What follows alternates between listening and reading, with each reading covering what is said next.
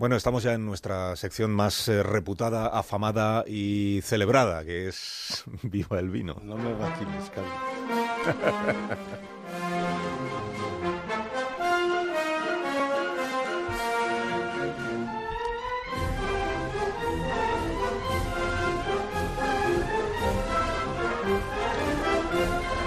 Cuando tú quieras, maestro.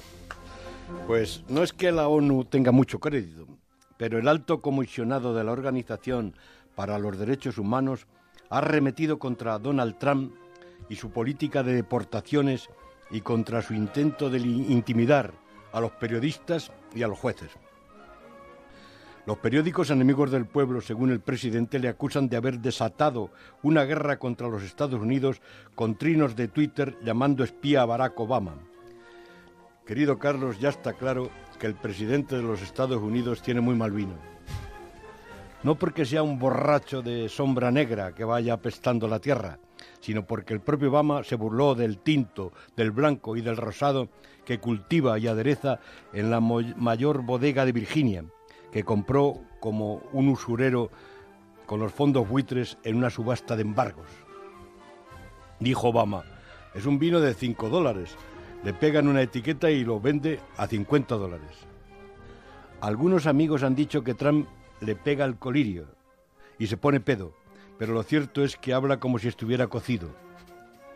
En él se cumple el adagio de Cervantes, el vino en demasía ni guarda secreto ni cumple palabra.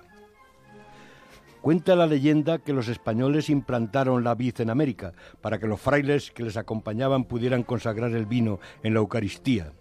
Pizarro llevó el sarmiento a Perú y los jesuitas a California, pero Trump no conoce los vinos españoles y piensa que los vinos excelsos son siempre franceses.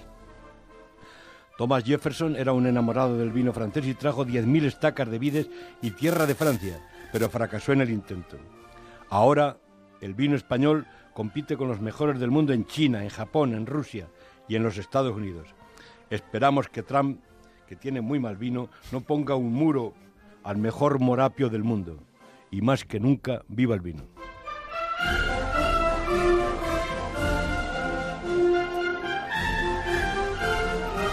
Prepárate, prepárate, porque el señor Trump escucha este programa seguro y si no se lo van a contar y te va a bombardear a Twitch. Oye, en cuanto al terremoto, yo tenía un director que decía terremoto en la India y dice, me alegro. Catástrofe en Francia, me alegro. Pero esperemos que no pase nada en, nuestro... No, parece que ha sido solo el temblor y la explicación del temblor, que es de lo que se trata. Raúl, que tengas un buen fin de semana, feliz eh, viernes y hasta el próximo lunes. Adiós. Más de uno. En Onda Cero.